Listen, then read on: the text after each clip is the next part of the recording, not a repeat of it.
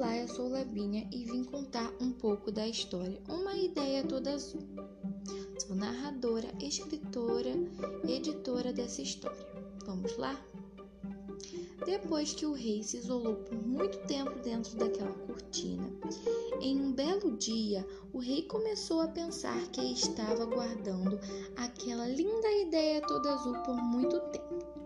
Então decidiu que iria contar para todos do reino a sua ideia, pois já estava ficando muito velho e teria pouco tempo de vida. Há três dias depois, o rei resolveu a sua linda ideia toda azul a contar.